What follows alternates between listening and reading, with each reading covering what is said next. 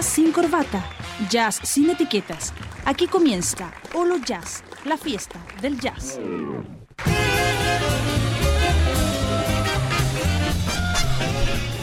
Hola, hola amigos, ¿cómo están? Bienvenidos a una emisión más de Holo Jazz aquí en Radio Universidad de Chile con Arturo Pozo aquí a mi lado. Buenas noches, ¿qué tal? Hola, ¿cómo estás Miguel? Eh, feliz, muy contento porque tenemos un programa que yo ah, valoro mucho, tenía mucho interés de, de lo que vamos a hablar hoy día y con quién vamos a hablar hoy día. Contento también porque tenemos a una gran amiga, eh, bailarina, coreógrafa, investigadora que ya estuvo en el programa pasado. Eh, Paulina Bofeles, gracias por esta visita de esta noche hoy. Hola Miguel, ¿cómo estás? Feliz de volver. Eh, contento digo porque mm, tenemos a mm, un- una persona, un investigador, un docente, que ha hecho un camino muy interesante en el pensamiento y la reflexión sobre diversos aspectos de la cultura chilena y y de nuestro mundo. Eh, de larga trayectoria como profesor, 24 años, eh, no es poco, es, es- es una gran tarea, pero además... con 40. 40. Ah, ya, mira, me quedé, me quedé corto. Y con muchas publicaciones, eh, algunas de las cuales tenemos acá sobre la mesa. Eh, vamos a estar conversando con Carlos Pérez Soto. Carlos, bienvenido a Oloyazo. Hola Miguel, hola Paulina, gracias por eh, la invitación. Un honor tenerte acá y muy contento porque mm, eh, Paulina quería partir eh, abriendo ahí espacio para la discusión. Así que te doy la palabra, Paulina, porque tú tenías ahí algo en ciernes de...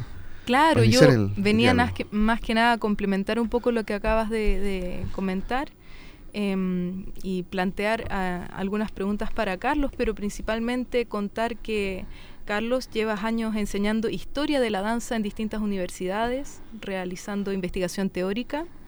Algunos comentan que incluso tienes la biblioteca de danza más grande del país. La tuve, la tuvo. Sí, ah, mira. La le tuvo. regalé la mitad de los libros. Ah, mira. Has participado también en programas formativos, en encuentros académicos y has contribuido a la investigación con dos libros muy fructíferos para la reflexión en torno a la danza como arte y como práctica social. Eh, nombro brevemente los libros, son Proposiciones en torno a la historia de la danza, editado por LOM, y Comentar obras de danza, arte político y política del arte. Tus contribuciones a la reconstrucción teórica de la historia de la danza se han centrado en la formulación de criterios históricos y estilísticos en un campo que muchas veces ha estado falto de conceptos para referirse a sí mismo y a sus propios problemas. Y hace algunos años has puesto generosamente en la danza una cierta esperanza y un potencial más allá de otras disciplinas artísticas de recobrar un espacio que alguna vez tuvo el de un arte emancipatorio capaz en su autonomía y en su sentimiento estético. Hoy, después de un largo camino no exento de contradicciones, ¿aún ves en la danza esa capacidad emancipatoria? Bueno, en primer lugar me emociona la manera en que me presentas porque no, no sé si tengo esa misma imagen de mí mismo.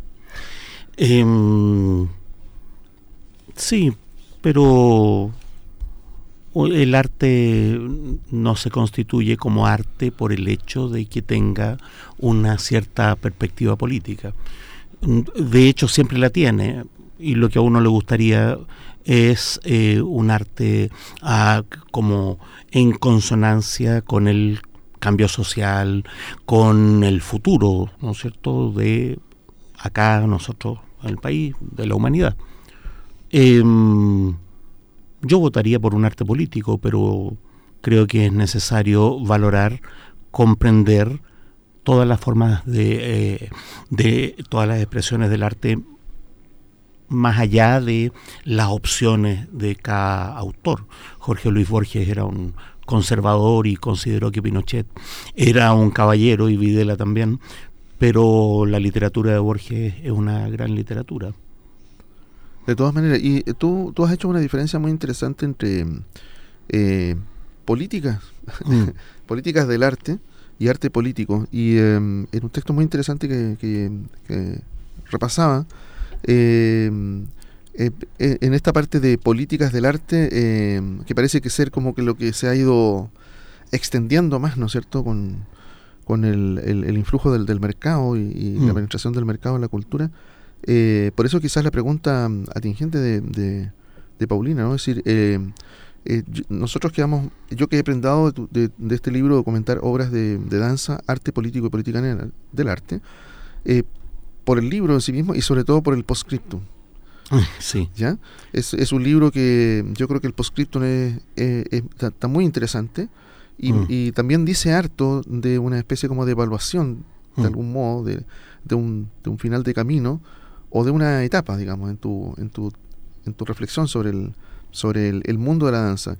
Y el mundo de la danza eh, eh, ha sido penetrado también por esta política del arte, por esta eh, forma... siempre ha habido política del arte al interior de cada disciplina artística en el sentido de que los artistas cuando hacen decisiones estilísticas frecuentemente las hacen en contra de otras. Entonces, qué sé yo, Miguel Ángel y Leonardo, o el, romanticismo y la ilustración, son el rococó, son eh, peleas que tienen sentido estético al interior del arte y en ese sentido hay, una cierta política.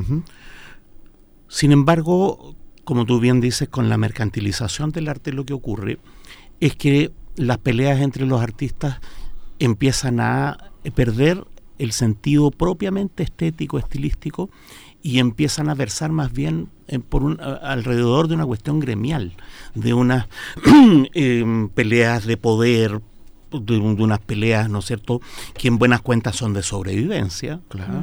Eh, de la llegada a través de los curadores a los mecenas, al Estado. En ese sentido, la política del arte hoy día, a diferencia de la que históricamente existió, es más bien una política por el mercado que mm. por, por propiamente el arte o el, la diferencia estilística. Claro que sí. Y ahí hay, hay, una cuestión muy interesante. Yo pensaba cuando leía tu texto, eh, nosotros hemos conocido mucho lo que ha pasado con la SCD y mm. cómo eh, esta asociación gremial, eh, su preocupación y dentro de la que tú citas ahí son los derechos de autor, el, el, la, autoría como un como un, un bien, digamos, en disputa ¿verdad? Para conseguir eh, el, reconocimiento en dinero a mm. través de, los derechos de autor. Y, y cómo entonces esta, estas asociaciones gremiales eh, empiezan a, nuclear a los músicos por ese motivo, más que por, por ejemplo, eh, lo, que, lo que nacería de su propio arte, de sus propias obras, digamos. Bueno, la desgracia que va junto con la masificación del arte, la desgracia de que haya eh, muchísimos artistas es que hay que vivir de algo. Entonces los artistas se ven eh, enfrentados a una sociedad despiadada que no tiene ninguna ningún lugar eh, real para fuera del salario. Entonces hay toda una pelea de los artistas en primer lugar por el salario, en segundo lugar por el arte, porque si no si no sobreviven no hay ni una cosa ni la otra. Em, debería haber una sociedad en que no solo no haya mercado del arte, sino que no haya salario por el arte, que sea parte de la libertad humana. ¿ah? Eh, los artistas siempre han tenido problemas para, eh, históricamente, digamos, para sobrevivir.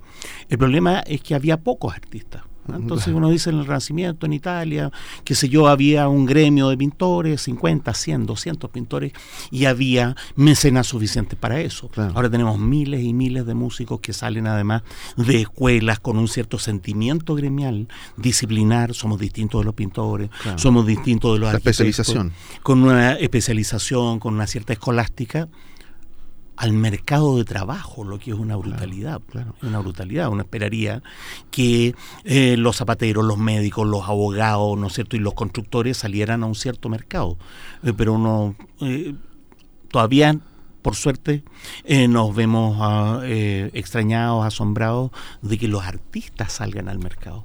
Claro. O sea, si usted no tiene salario, no hay arte.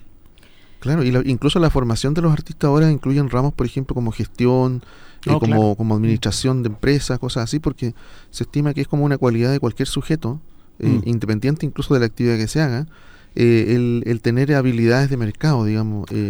Hay una mercantilización de la vida en general que tiene efectos más profundos, menos profundos según lo que uno haga. Si uno fabrica zapatos y le enseñan a formar una pyme, a lo mejor eso es muy bueno. Pero si uno escribe poemas, tiene un efecto sobre el contenido mismo de la actividad.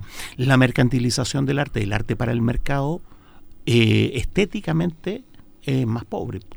Y de alguna manera, volviendo un poco al tema de la danza, resulta que bajo esas circunstancias hay algunas formas de arte, algunas disciplinas que se ajustan un poco más a estos, a estos, a estos requisitos explícitos de las políticas de gobierno mm. o de las características del financiamiento, que son las que, que de alguna manera son posibles de monetizar en cuanto a la propiedad intelectual o que son posibles de intervenir a través de tecnología o que son publicitables o cuyo impacto, algo que se define como el impacto sociocultural en términos de, de de Administración de Cultura, em, cuyo impacto es mejor argumentable, se puede ver un, se puede encontrar un tipo de pretexto o excusa que justifique un financiamiento, etcétera, etcétera. La mm. danza no, no tiene ninguna esperanza, a diferencia del teatro, del mundo de los actores o de los músicos, de entrar en el eh, en la fórmula de la propiedad intelectual, por ejemplo.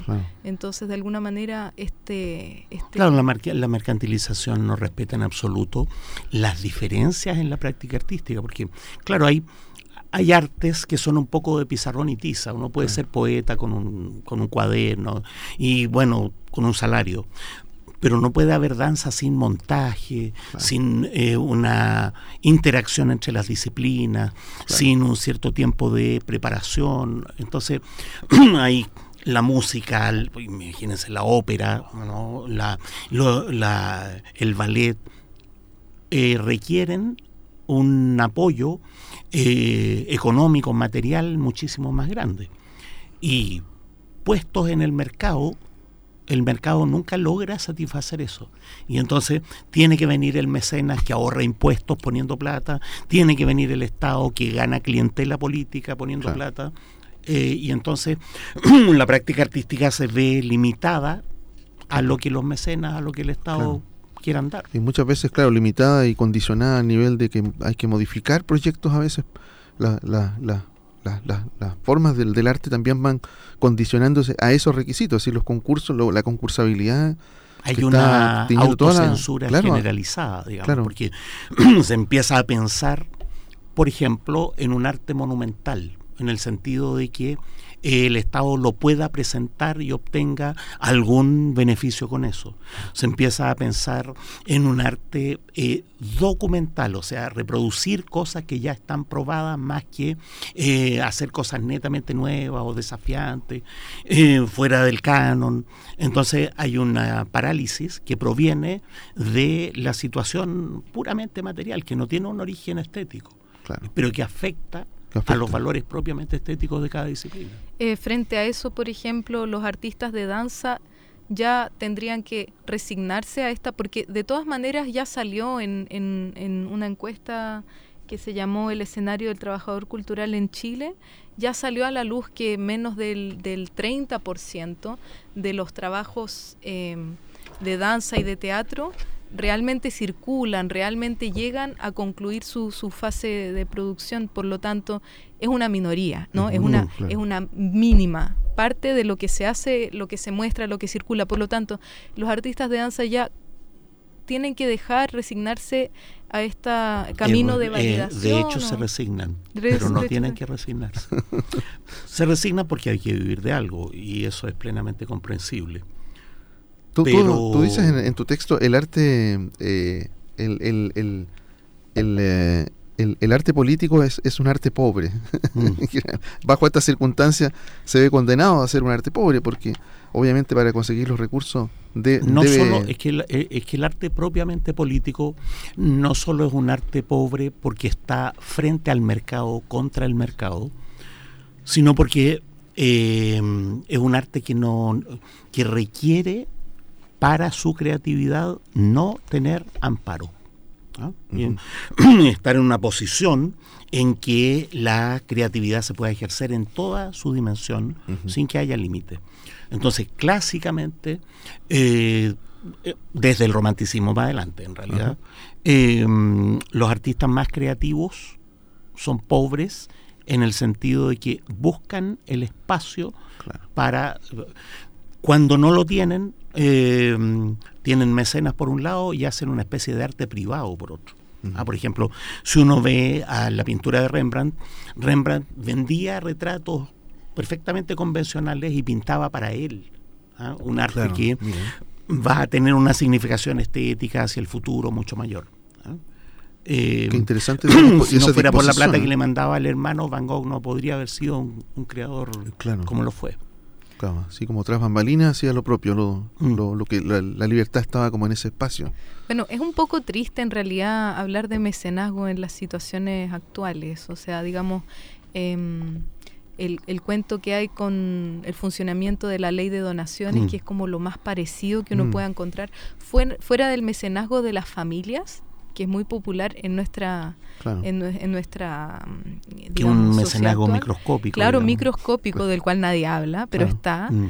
y, que en mi opinión tampoco es muy muy eh, tampoco ayuda de mucho porque en el fondo lo que hace es como suavizar un poco el la perspectiva del problema, ¿no? Es que yo diría que hoy día no hay realmente mecenas en el sentido clásico.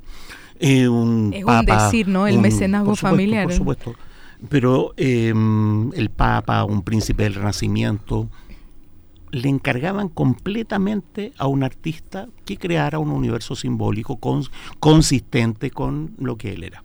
Pero la responsabilidad quedaba en el artista. Actualmente las empresas lo que hacen no es fomentar el arte, lo que hacen son operaciones públicas en que fomentan su propia imagen institucional a través del arte. Entonces el arte se empieza a transformar en una especie de pretexto para la presencia pública de una empresa. Y por lo demás, em, la mayor parte de las donaciones culturales se recuperan completamente a través de los impuestos. Entonces, en la práctica, el Estado subvenciona la imagen corporativa de una empresa. Bueno, y el, pretexto. El, Estado financia a los privados. Y que es una manera en que el Estado otra manera más en que el Estado desvía recursos públicos a fines privados. El arte es una especie de pretexto para una transacción, en que una empresa en vez de pagar impuestos, ¿no es cierto?, mejora su propia imagen institucional. en el fondo, en el fondo es un trueque publicitario. Por eso digo, entonces el bueno, y de repente los artistas mismos, ¿no? Salvador Dalí eh, hizo propaganda explícita para ciertas marcas de automóviles. Claro. El, bueno, Fellini en algún momento filmó comerciales, digamos.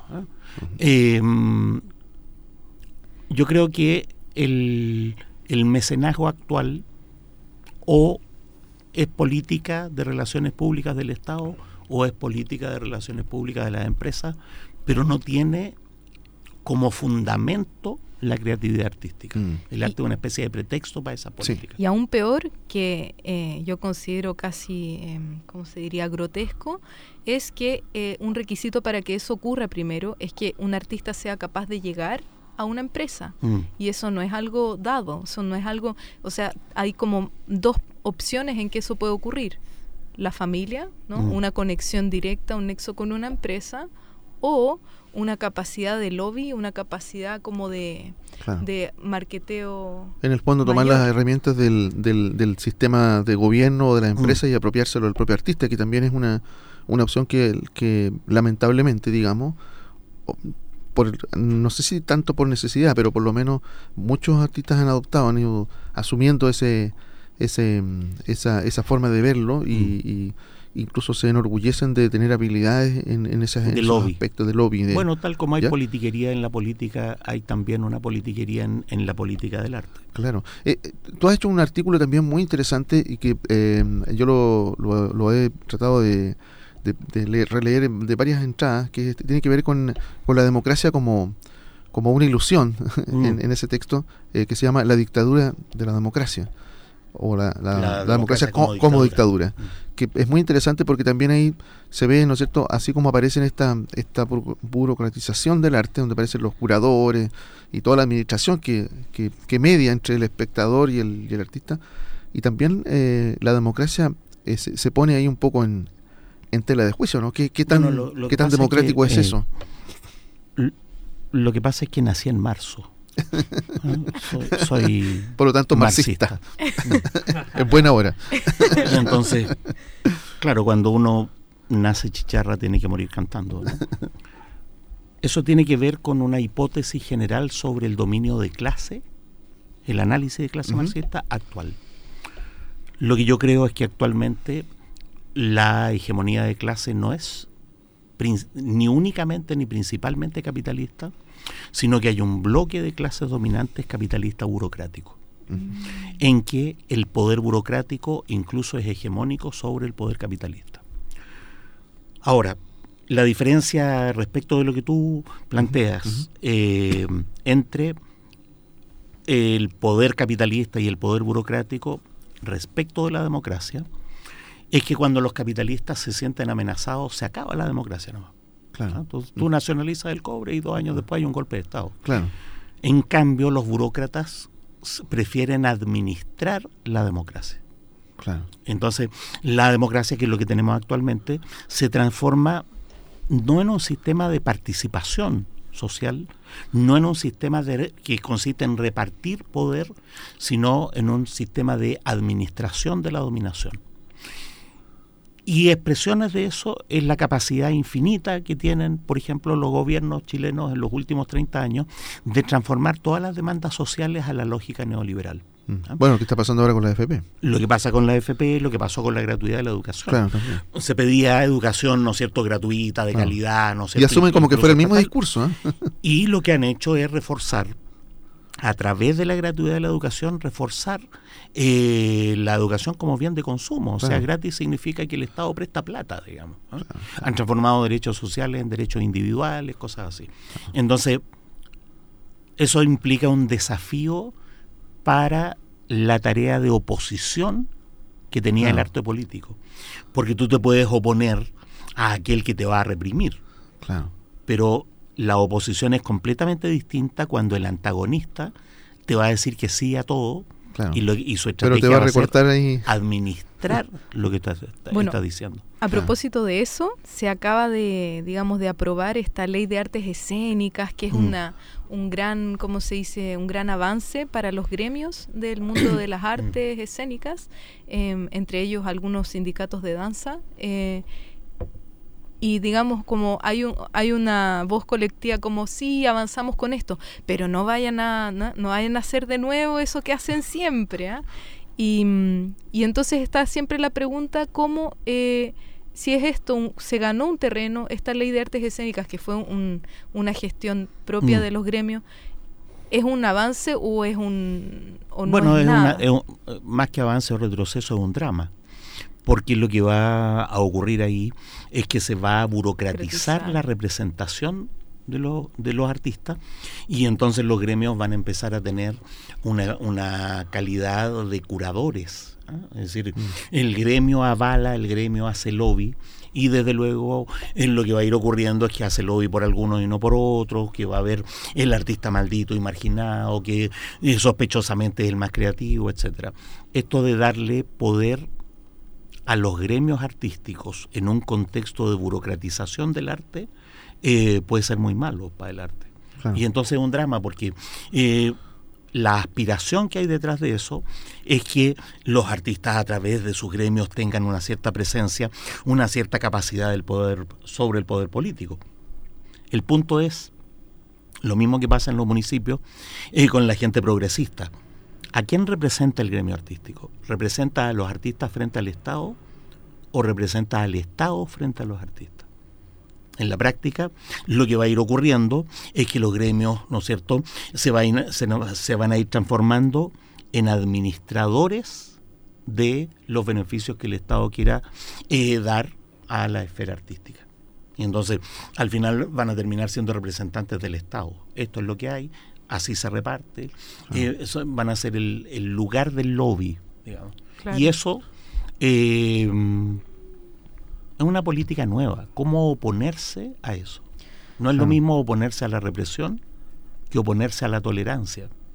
Claro, esa, esa, tolerancia represiva de, que hablaba mm. Marcuse, eh, que, tiene que ver con esta cuestión muy loca de que, en el fondo, em, si tú si tú sacas cabeza, si tú sacas mm. cabeza, pero refiero, tú, tú publicas mm. libro, tú piensas, tú reflexionas, tienes dos riesgos. O un silencio sepulcral, morir en el olvido, o convertirte en parte del Star System de la academia. No, por supuesto. ¿Cierto? Claro. Invitado a todos los programas. eh, Revelarse eh, ofreciéndote programas de televisión. eso, yo creo que te ponen una barbita de color, unas, unas, unas ropas más vistosas claro. y te nombran decano y empieza todo un mundo en donde el sistema también te coloniza por ese lado, digamos. Ese Ahora, yo creo que, frente a eso, eh, la estrategia clásica ¿ah? de estirar la protesta, hacerla cada vez más radical para que en algún momento el poder simplemente no tolere. ¿sí? está destinada al fracaso. Este poder es capaz de tolerarlo todo. Todo. Y lo que van a hacer no va a ser prohibirte, no, no, no. Tú vas a desaparecer del mapa, eh, en el sentido de que nunca vas a obtener financiamiento, Claro. pero eh, te van a decir siempre, mira, de los 90 que había de postulantes, solo podíamos aceptar 85. Y lo- los 5, justo tú estabas ahí. Entonces, aquí lo que... Porque la estrategia de las vanguardias estéticas a lo largo del siglo XX fue como espantar a los dominadores, hacer cosas cada vez más radicales para que tuvieran que reprimirlo. Claro. Yo creo que ahora hay que pensarlo de otra manera. Hay que pensar en un arte que sea capaz de convocar mucha gente. Porque solo el- este poder administrador a lo que le- a lo único que puede temerle es a la acción organizada de mucha, mucha gente junta. Mm. Y entonces, cuando los, los jóvenes que hacen rock tienen una convocatoria enorme, enorme, por debajo de todo el sistema oficial, en algún momento tiene que llegar Viña a invitarlos, ¿no es cierto?, para cooptarlos. Claro, Y entonces es crucial qué es lo que hagan ahí claro. y lo que va a pasar, ¿no es cierto?, eh, en, eh, después, ¿no es cierto?, desaparición eh, extraordinaria en los medios, qué sé yo, el intento de desinflar y eh, cómo moverse en ese espacio. Claro. Ahí, ahí hay, hay toda una complicación, porque hemos visto también procesos como el pingüinazo, por ejemplo, lo que derivó, digamos, De cooptación. de cooptación. O sea, cómo los líderes son identificados, se les construye su modelo, la niña bonita, el niño bonito, la y televisión, son y ahora alguna parte. son seremis o cargos políticos en, No, en por el supuesto. Senado. Entonces, es, Entonces es es, muy un desafío difícil. ¿eh? para un arte. Pero por lo menos sabemos por dónde lo van a agarrar. Claro, entonces es un desafío para un arte que pretende vincular su creatividad, ¿no es cierto?, con la resistencia, eh, cómo hacerlo. Claro. No, no estamos en la misma eh, posición eh, de Marcel Duchamp y el mismo Marcel Duchamp ya no está en esa posición. Claro. En lo que él, él quería subvertir el museo, le- llevando un urinario, y ahora el urinario es el rockstar del museo, digamos. Claro, es una capacidad de, de Sí. reciclaje, de, de digerir la oposición. Pero parece que que ahí en, en esa en ese en esa cosa colectiva que tú dices que, que- que hay que Mm. Ahí parece que para allá va la mirada, ¿no? Hay algo ahí que, que- Arte de que- masas arte de para masas, masas. claro, que se está discutiendo porque hay Mm. hay diferentes posiciones. Yo esta semana estaba leyendo Hardy Negri y, y su, su- sus postulaciones sobre la multitud y todos los, los potenciales Mm. que hay, y los otros le dicen, no, que eso es más capitalismo, más, más consumo. O sea, hay como, pero, pero sí podría haber, Mm. a lo mejor, como dices tú, en la acción mancomunada, en las comunidades, en las comunidades a lo mejor de un tipo que no son tan manipulables, porque el, el gran problema de las masas es la manipulación también por los medios de comunicación, como eso ha ido... No puede haber arte político si no hay auge del movimiento popular. mm, El arte político no inicia el auge del movimiento popular, sino que lo acompaña. mm, ¿ah? Y entonces es una condición.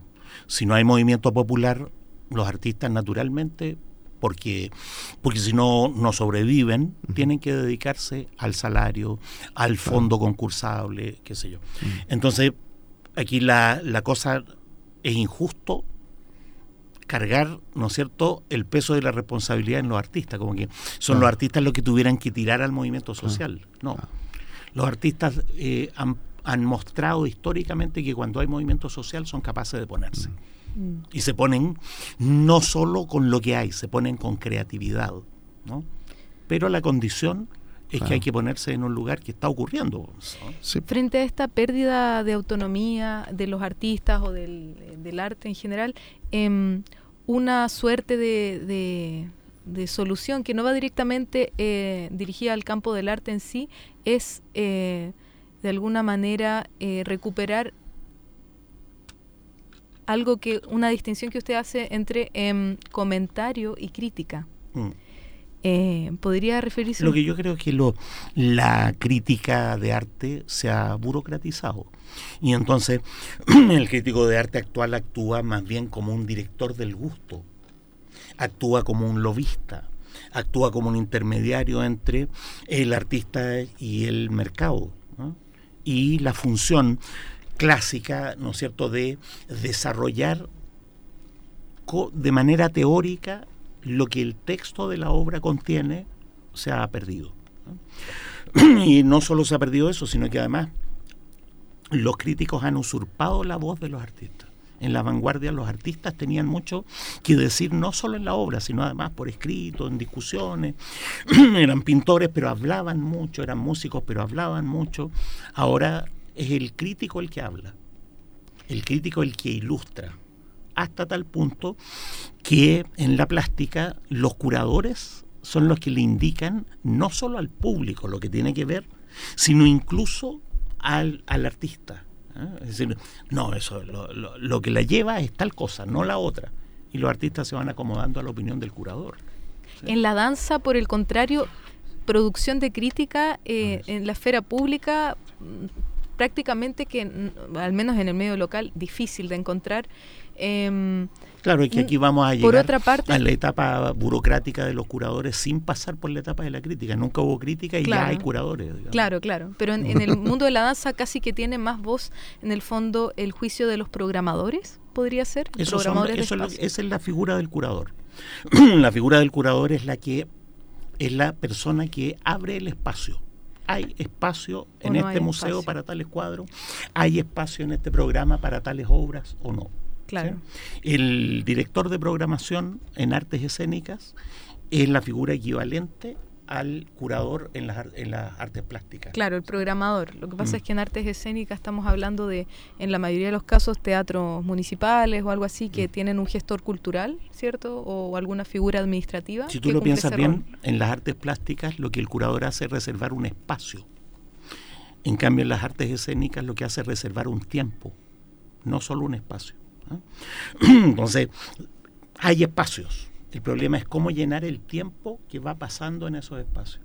No es, no es solo una muralla o un patio. ¿sí?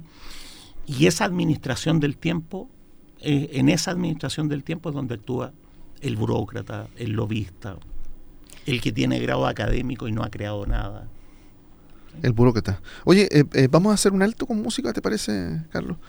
Un bellísimo trabajo de Juan Pablo Rivera en su volumen 3. Es el tema número 6 de la placa que se llama Beatrice. Y lo vamos a escuchar aquí en Oro Jazz.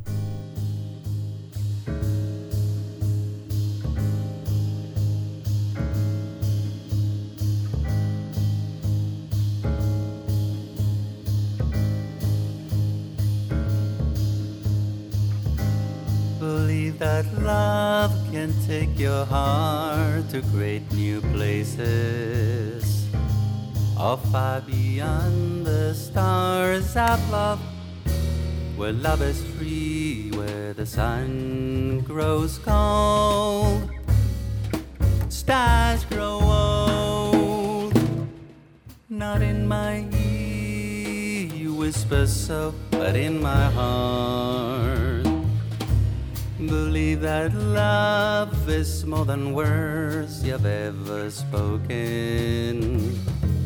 A thought so deep I can't explain. It burns within with a touch of love. One more soul. The thought so true reminds my heart belongs to you. fa fa fa fa fa fa fa fa fa fa fa ba fa fa fa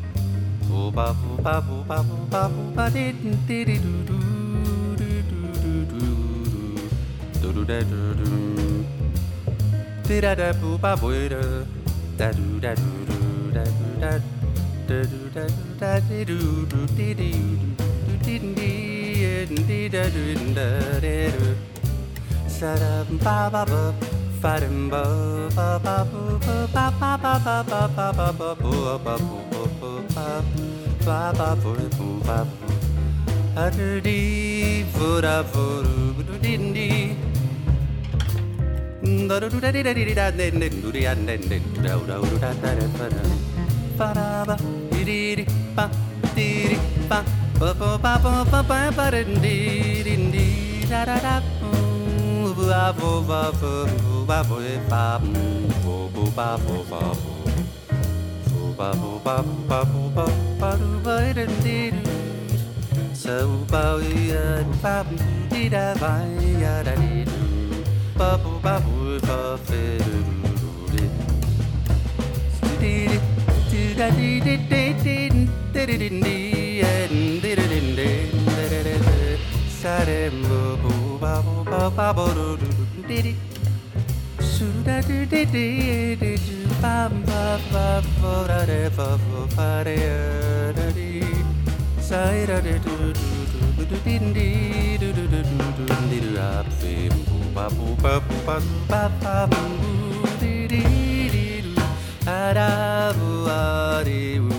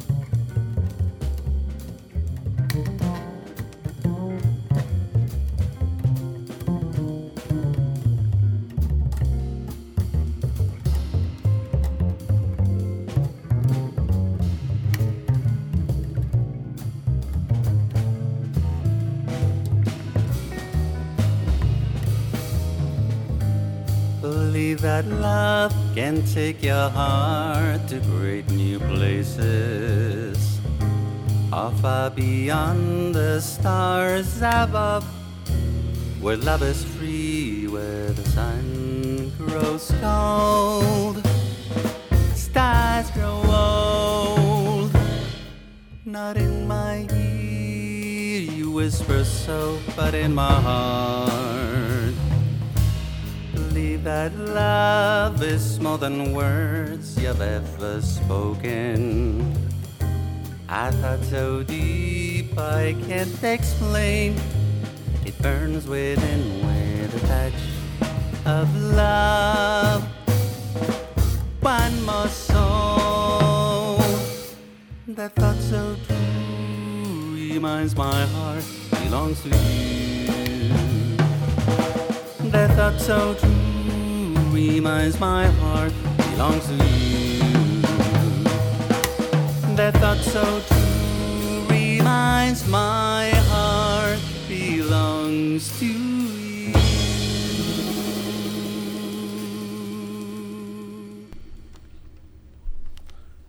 Bueno, ahí escuchaban ustedes eh, Juan Pablo Rivera en la voz en este precioso tema de Sam Rivers, eh, Beatrice. Es un disco del 2019 de discos pendientes, eh, se los recomiendo. Eh, Juan Pablo Rivera, eh, tremendo, tremendo cantante eh, en este trabajo precioso, que tiene también composiciones de él, y donde está compartiendo el escenario con Mauricio Rodríguez en guitarras, Sebastián González en contrabajo y bajo eléctrico, Gustavo Díaz en batería, Alejandro Pino en flugelhorn, Marcela Bianchi en flauta traversa y Magdalena Mendoza en voz. Así que es un bellísimo trabajo de Juan Pablo Rivera, una de las grandes voces del jazz en Chile, que ha estado también aquí varias veces, Juan Pablo, eh, eh, aquí en Olo Jazz. Y bueno, recordarles que estamos muy contentos. Ah, sí, estamos, estamos contentos porque aparte de tener a, a nuestro admirado y querido Carlos Pérez Soto eh, y a Paulina Abufele, estamos en contacto con uh, eh, músico eh, que es, es parte de Flash Trio, que está por lanzar un disco, así que estamos felices de eh, tener aquí en eh, Olo Jazz a Tomás Reyes. Hola Tomás, ¿cómo estás? Hola Arturo, ¿qué tal? Eh, habla con Miguel. Ah, Miguel. No, está bien. Hola Tomás. O- oye, eh, cuéntanos, eh, ¿tiene lanzamiento de disco Flash Trio? Así es. Tenemos el lanzamiento este 7 de junio a las 9 y media en el Teatro de la Aurora, en Barrio Italia, En el barrio Italia, ya. este viernes. Este viernes. Y creo que el sábado también Sí. tienen un lanzamiento, ¿o no? Sí, el sábado tenemos un lanzamiento en Viña, en. ¿Cómo se llama? En el Club Jazz Travel. Estoy aquí con los chiquillos. Ah, mira. Oye, dale un saludo a Dale todos ahí. A ver, eh, que debe estar por ahí. Saludos, Miguel. Saludos. Éjale, grande amigo. Saludos a la Pauli. Saludos a la Pauli, mira. Saludos. Oye, escuchan este programa porque está, está para grabarlo, ¿ah? El programa de hoy día.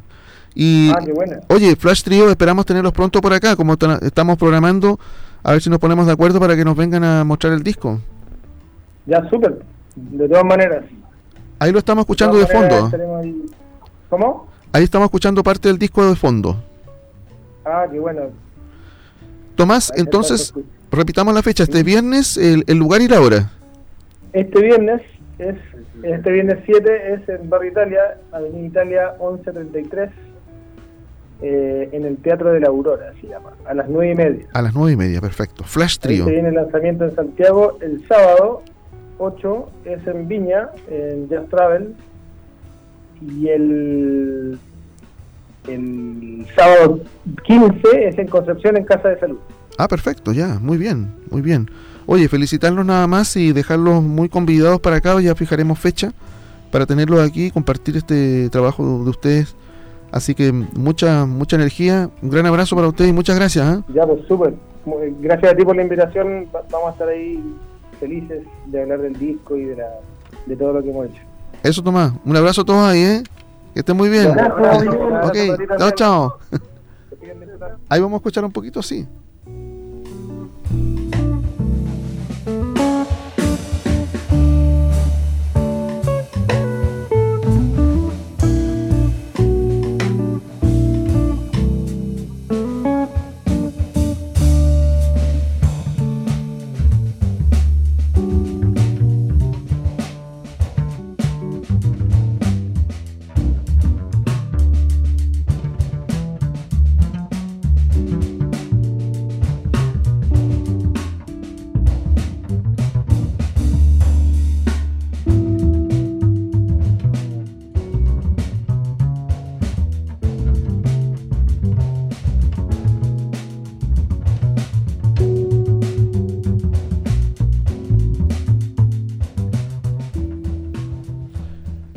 Continuamos entonces, Paulina, tú tenías una pregunta y... Sí, para Carlos quería preguntarle, eh, él ha centrado gran parte de su trabajo a la reconstrucción histórica de los estilos de danza y esto tiene eh, alguna razón, algo que está en sus libros bastante bien Hay documentado. distintas maneras de escribir la historia de una disciplina artística.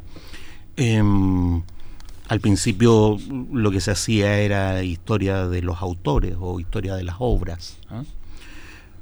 Solo desde mediados del siglo XIX existió algo que se llamó historia de los estilos, en que se hacía la historia en torno a las características estéticas de las obras no el contexto, eh, no eh, precisamente el autor, sino las diferencias propiamente estilísticas. Sin embargo, en el siglo XX, eh, sucesivamente los historiadores empezaron a cambiar de criterio. Primero hubo una oleada de la sociología del arte que influyó a la historia del arte. Entonces todo era contexto. Después hubo una oleada estructuralista en que todo era el texto artístico. Y después postestructuralista, etcétera. Entonces, esa manera de ir escribiendo la historia de una forma cada vez más académica, academicista, cada vez más especializada, eh, fue alejando el comentario de las obras de las personas comunes. Y entonces cuando alguien, eh, un crítico profesional, comenta una obra, las personas comunes quedan como completamente fuera del comentario. Entonces, la idea de volver a la historia de los estilos, que en las escuelas de estética cae muy mal, es una cosa muy pasada de moda, anticuada, es reconectar al, eh, al público, al espectador, con los valores propiamente estéticos de una obra. Em, ahora, en danza eso no se ha hecho, no se ha hecho nunca, en ninguna parte. Entonces, lo que yo he hecho es tomar el modelo de la historia de los estilos, eh, considerar que comentar una obra a nivel textual, intertextual, contextual no tiene por qué ser contradictorio y caracterizar entonces el estilo académico, el estilo moderno, la manera de hacer danza de las vanguardias desde esa perspectiva, sin hacerme cargo de las peleas idiotas que hay entre los estructuralistas, los sociologistas, los postestructuralistas, sino volviendo más bien a la obra como tal, aprovechando todo lo que estas escuelas de escribir historia han eh, sostenido, eh, combinándolo para dar una imagen compleja pero destinada al espectador, no a la academia.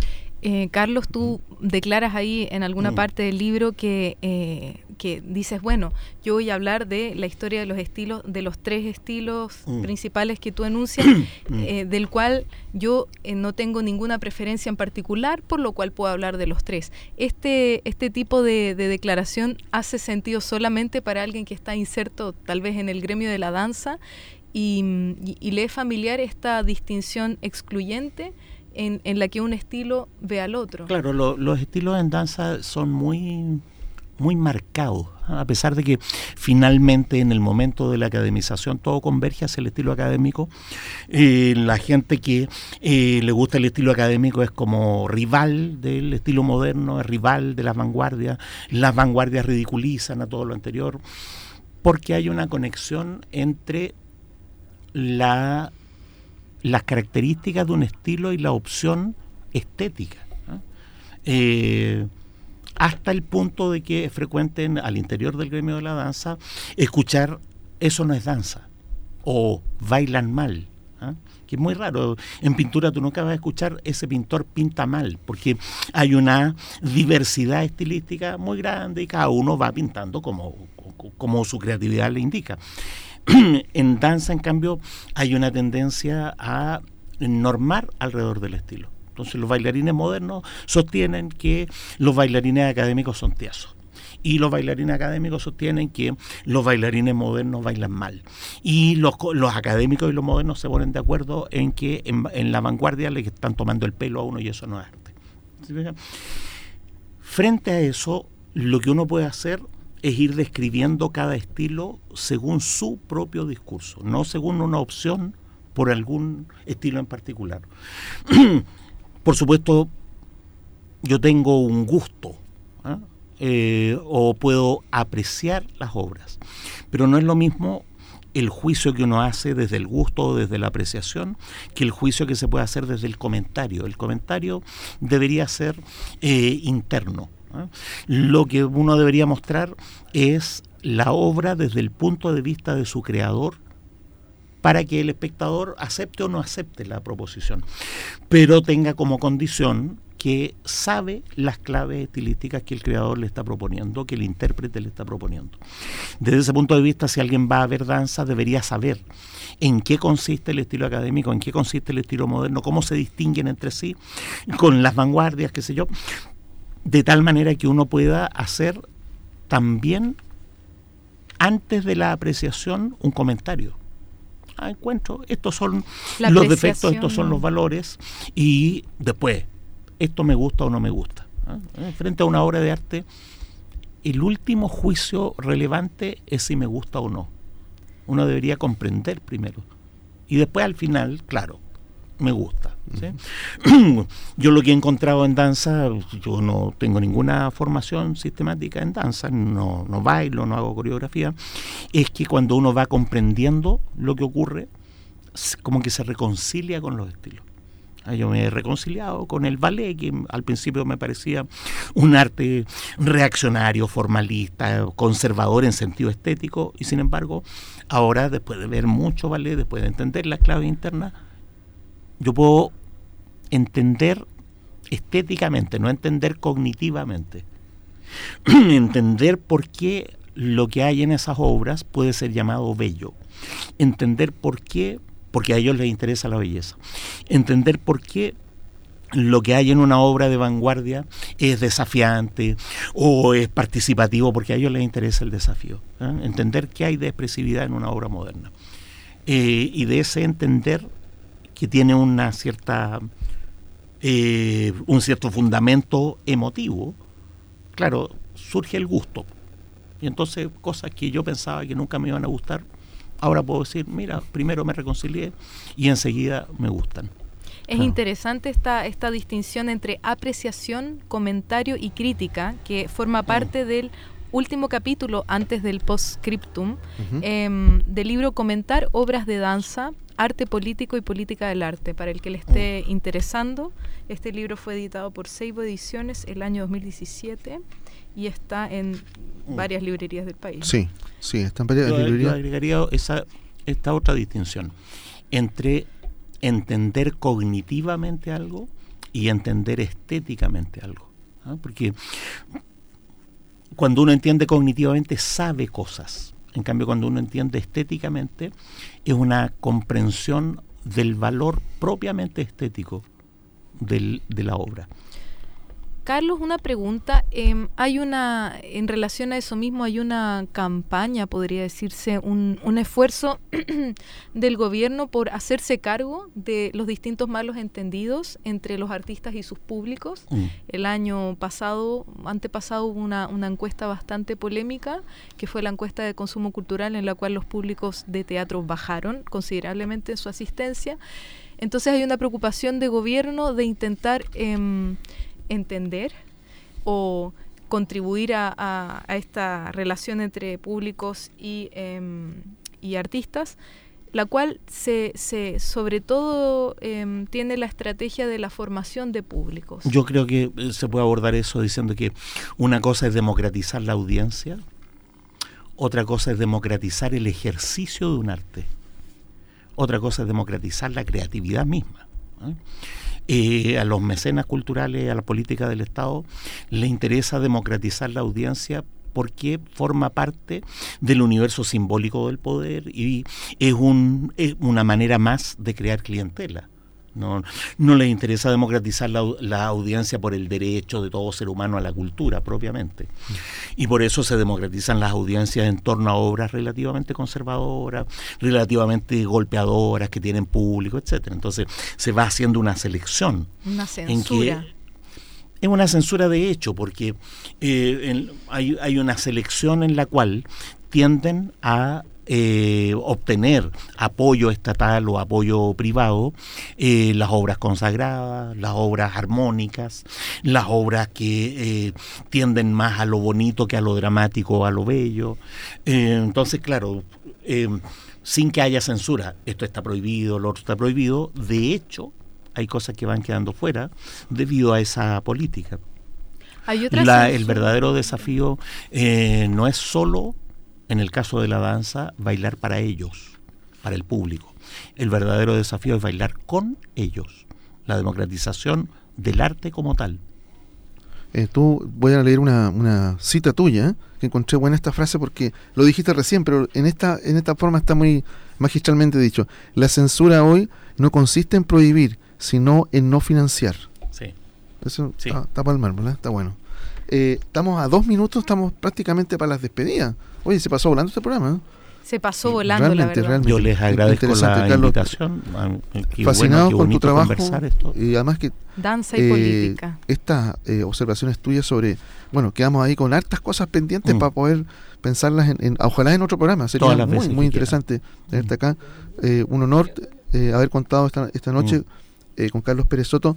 Eh, Paulina Bufele también, muchas gracias por, por esta visita. Y bueno, vamos a, eh, este programa tú sabes que lo grabamos y lo vamos a subir mañana a, a Facebook y a las plataformas para y también eh, en las páginas de la radio para quienes deseen escucharlo o recomendárselo a otros amigos para que lo escuchen y busquen los, los textos, están los libros de, de, de nuestro invitado, eh, tanto los de la danza como este que también está muy interesante, ¿no?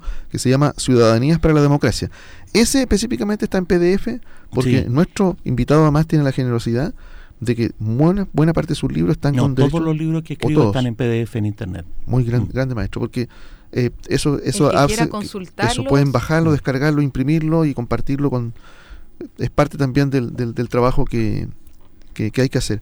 Así que muchas gracias, Carlos, por esta Muchas visita, gracias a ¿eh? ustedes. Eh, Paulina, Gracias Miguel nuevamente por la invitación. con Arturo, bueno, los esperamos la próxima semana, el eh, próximo miércoles ya con eh, eh, ya acercándonos a la fecha de nuestro próximo concierto Salamaster con Cristian Gallardo va a ser este, este nuevo encuentro. Así que eh, los esperamos la próxima semana, que estén muy bien, eh, lean, investiguen, piensen y escuchen mucha música.